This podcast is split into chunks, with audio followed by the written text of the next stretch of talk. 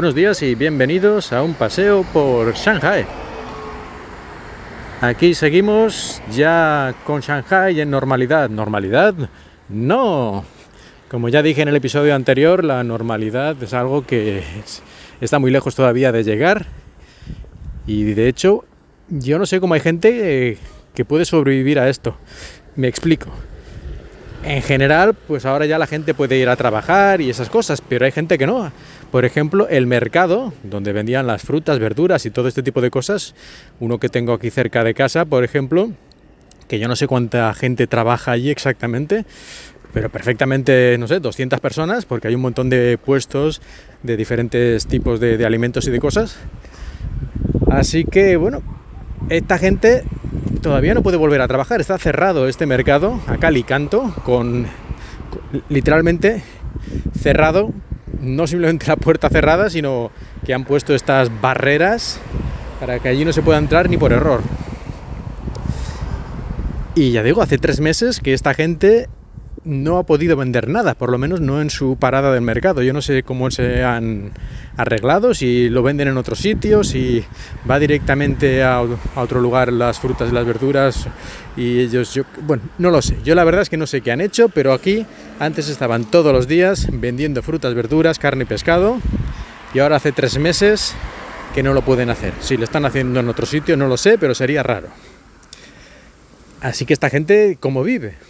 Pues no lo sé. Y aquí no creo que les hayan hecho ni eres, ni ERTES, ni ayudas, ni...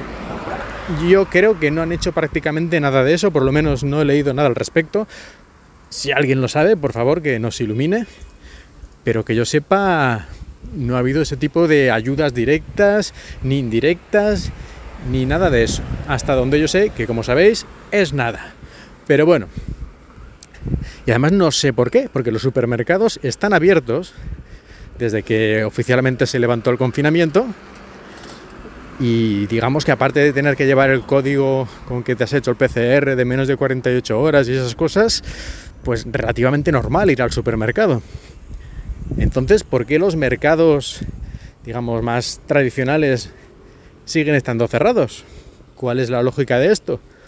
Pues no lo sé. ¿Lo sabrán ellos? Pues quién sabe. En cuanto al resto, pues seguimos con nuestra tónica habitual de PCRs cada par de días.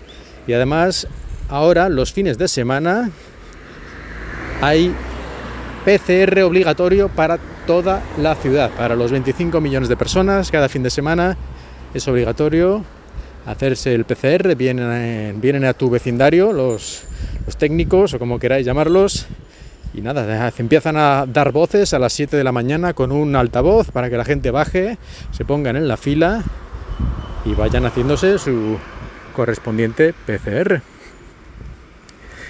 Así que mucho de normalidad, pero bueno, cada fin de semana 25 millones de personas comprobadas y aparte pues más o menos la misma cantidad de gente cada dos o tres días porque a no ser que estés en casa encerrado por, yo qué sé, tienes alguna enfermedad o eres muy viejo y no quieres salir o alguna cosa, a poco que tengas que ir a comprar y esas cosas necesitas hacerte PCRs.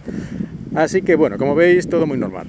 Y luego, aparte de esto, sigue todavía medio colapsado el sistema de reparto de envíos, porque claro, tenían mil trillones de paquetes en espera de ser entregados, de cosas que la gente había pedido, durante el confinamiento que todavía no le habían llegado. Así que aunque bueno, más o menos la cosa se está normalizando, pero han pasado unas dos semanas desde el fin del confinamiento y todavía me llegan casi a diario cosas que pedí hace dos meses. Ya prácticamente me había olvidado. Y así a todo el mundo más o menos le está pasando lo mismo. Así que aún están llegando pedidos de hace meses.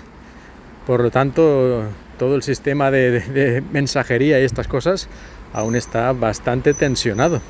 Y si pides cosas ahora nuevas, pues depende, a veces que te llega normal, digamos, uno o dos días te llega, y a veces pues también una semanita ahí de espera cuando, cuando antes esto no hubiera sido así. Pero bueno, vamos hacia la normalidad poco a poco. De momento, todo esto de los test PCR, por cierto, va a continuar hasta al principio dijeron a finales de junio, ¿eh? que ya en julio la cosa sería ya no, no sería, digamos, tan estricto, que no haría falta para tantas cosas tener el PCR actualizado. Luego ya han ido cambiando de opinión y han dicho ya finales de julio. Y de hecho, antes dijeron que en junio eran gratis estos PCRs que hacen en las casetas por la calle. Ahora ya también han dicho, evidentemente, que si era obligatorio, pues también sería gratis el hacerse un PCR hasta finales de julio y luego seguramente será hasta finales de agosto y esto es el cuento de no acabar. Pero bueno, ya veremos, ya veremos qué pasa cuando llegue el momento. Pero en principio la cosa va a cambiar muy poco, por lo menos yo diría que en un par de meses.